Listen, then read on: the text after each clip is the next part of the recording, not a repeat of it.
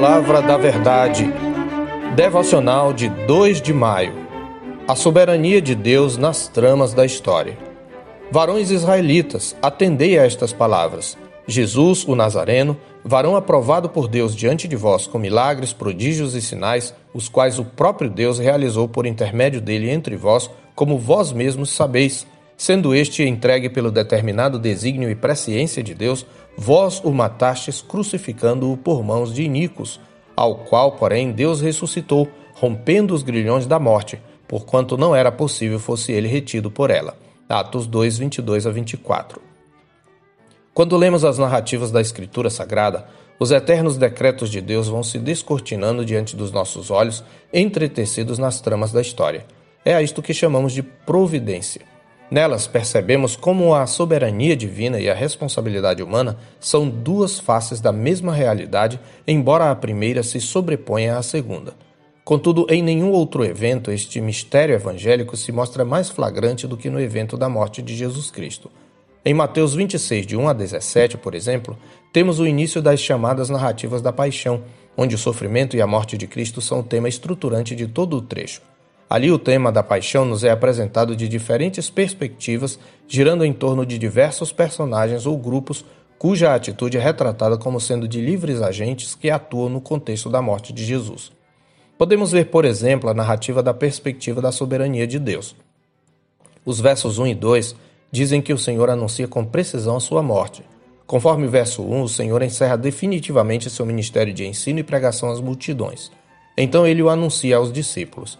A Páscoa será celebrada e o Filho do Homem será entregue para ser crucificado.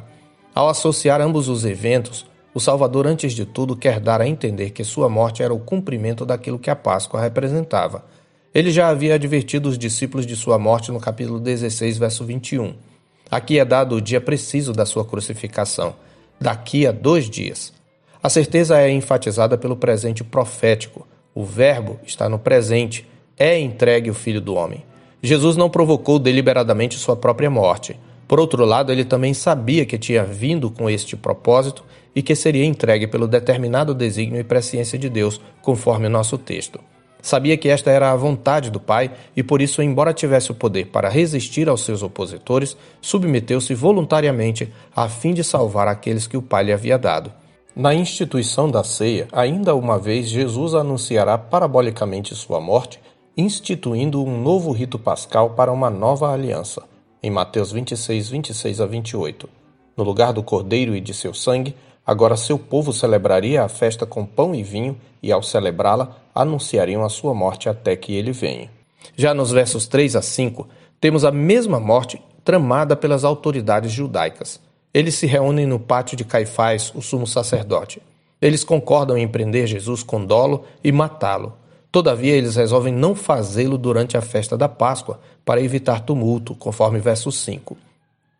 Devemos observar, por um lado, a clara oposição entre a profecia do Senhor e o plano das autoridades judaicas.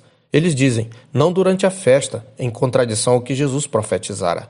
Primeiro temos a oposição entre o plano de Deus e os perversos ardis nos homens no que diz respeito à motivação. Ele, Deus Pai, entregaria seu filho por amor aos pecadores. Os sacerdotes e anciãos prenderiam e matariam o Filho de Deus por inveja, conforme capítulo 27, verso 18 do Evangelho de Mateus. Temos aqui um eco do que afirmou o Espírito Santo por boca de Isaías. Porque os meus pensamentos não são os vossos pensamentos, nem os vossos caminhos os meus caminhos, diz o Senhor. Porque assim como os céus são mais altos do que a terra, assim são os meus caminhos mais altos do que os vossos caminhos, e os meus pensamentos mais altos do que os vossos pensamentos. Isaías 55, 8 e 9. Por outro lado, os decretos divinos prevaleceriam sobre os planos dos homens. Ao contrário da resolução deles, não durante a Páscoa, foi exatamente durante a Páscoa que Jesus foi entregue para ser crucificado, conforme o capítulo 27, versos 15, 21 e 23. Mais do que isso, em terceiro lugar, os planos dos homens foram instrumentos dos decretos divinos, pois ao planejarem matar Jesus, não estavam fazendo mais do que tudo o que a mão e o propósito de Deus já haviam determinado. Aqui está o mistério do Evangelho.